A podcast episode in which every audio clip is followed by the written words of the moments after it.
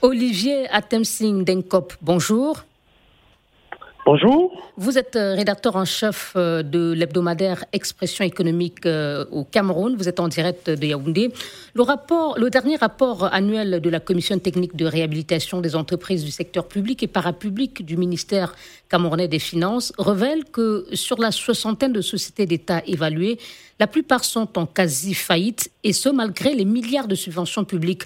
L'enquête de votre journal montre que cela s'explique par plusieurs facteurs. Quels sont les plus importants?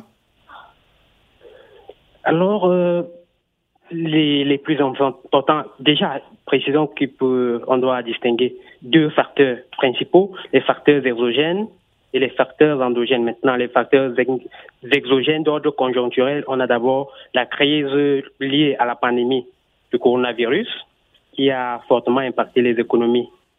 Et l'économie camerounaise, n'évoluant pas en vase clos, a été elle aussi fortement impactée parce que euh, Certes, il n'y a pas eu de confinement au Cameroun, mais les, entreprises, l'activité économique n'a pas tourné à plein régime.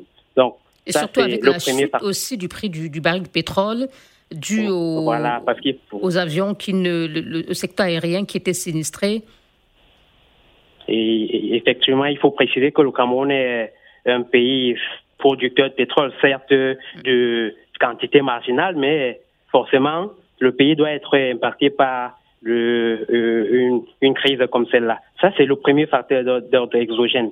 Maintenant, euh, sur le plan endogène, on a des situations sécuritaires dans les régions anglophones du pays, le nord-ouest et le sud-ouest, qui ont fortement impacté l'économie parce que il faut préciser que euh, dans ces régions-là, il y a des entreprises qui sont d'une grande contribution dans le budget de l'État. On a par exemple la Sonara, la Société nationale de raffinage, qui est située dans le sud-ouest. À Limbe notamment. Mm. voilà. Ou encore euh, la CDC. Le... Voilà, la CDC qui est le premier, le deuxième employeur après l'État au Cameroun. Vous avez par exemple une autre entreprise comme Palmol, qui est aussi située dans la zone du, dans la région du sud-est, qui a aussi été impactée par euh, la, crise anglophone. On a aussi l'insécurité dans la région septentrionale du Cameroun, euh, les incursions de Boko Haram. Voilà, donc euh, voilà, de Tous façon ces facteurs contribué à, à euh, faire en sorte que l'économie euh, ne se porte pas bien globalement et plus particulièrement les entreprises publiques. Mais est-ce qu'il n'y a pas aussi un problème de, gestion, euh, Monsieur Ndenkop, parce que le rapport évoque aussi des charges du personnel qui absorbent quand même plus de 60% de, subventions versées à ces entreprises? Effectivement, il y a un gros problème de gestion. Et le personnel pléthorique aussi des, de ces entreprises publiques? Euh, si on y va un peu progressivement, euh, déjà sur au niveau macro, on ne comprend pas la logique de l'État dans la mesure où le chef de l'État a publié une série de textes portant statut général des entreprises publiques en 2017. Euh, en 2019, il y a eu le, la loi de mise en application de ces textes-là, mais jusqu'aujourd'hui, les entreprises ont, ont toujours à leur tête les mêmes dirigeants. Et il faut préciser que ce texte-là précise que un dirigeant doit passer au plus 9 ans à la tête d'une entreprise. Mais au Cameroun, on a des chefs, des directeurs généraux qui sont à la tête de la même entreprise depuis plus de 30 ans. On peut prendre l'exemple de la, de, la SNH, la Société nationale des hydrocarbures, avec à sa tête euh, l'ancien ministre de la Justice, Adolphe Moudiki. Euh, voilà, qui est là depuis près de 30 ans. On peut prendre l'exemple de euh, la CNPS. Le directeur général de la CNPS est là depuis avril 2008.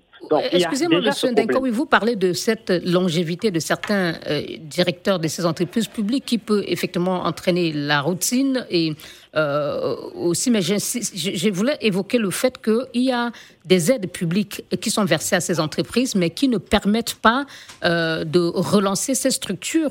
Qu'est-ce qui ne va pas? Comment l'expliquer? En fait, c'est justement, j'en venais pour dire que il y a déjà la rationalité qui gouverne ces entreprises qui est difficilement, qu'on peut difficilement cerner parce que on a l'État injecte les fonds. Vous pouvez prendre l'exemple de la, de la CDC qui a reçu, par exemple, en 2020, près de 724 millions de francs CFA pour une partie destinée au paiement des salaires, une autre pour la relance de certains pans de l'activité, mais il n'y a pas de résultat. Donc, il y a que, finalement, les, fonds injectés par l'État ne n'ont pas été faits effectivement pour générer des bénéfices. Vous avez l'impression que euh, l'État navigue entre la rentabilité économique et la rentabilité sociale. Il faut peut-être préserver les entreprises, les, emplois dans ces entreprises parce qu'il faut préciser que euh, ces entreprises, même comme elles sont en difficulté, elles permettent quand même à l'État de régler un problème social, celui de l'emploi.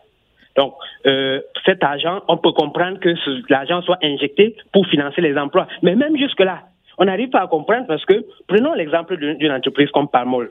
Palmol a vu le nombre, euh, Pardon? Terminez, s'il vous plaît, Monsieur Denkop. Voilà, son, euh, Pamol a eu a vu son effectif passer de 2068 en 2000, employés en 2018 à 380 employés en 2020. Vous comprenez donc que si la, si la logique était celle de la rentabilité sociale, jusqu'ici il y a une contradiction parce que non seulement il n'y a pas de rentabilité économique, en retour il n'y a pas de rentabilité sociale parce que le personnel est compressé. Voilà. Merci, euh, Monsieur Olivier Atemsing Denkop, rédacteur en chef de l'hebdomadaire euh, économique euh, camerounais Expression économique à Yaoundé.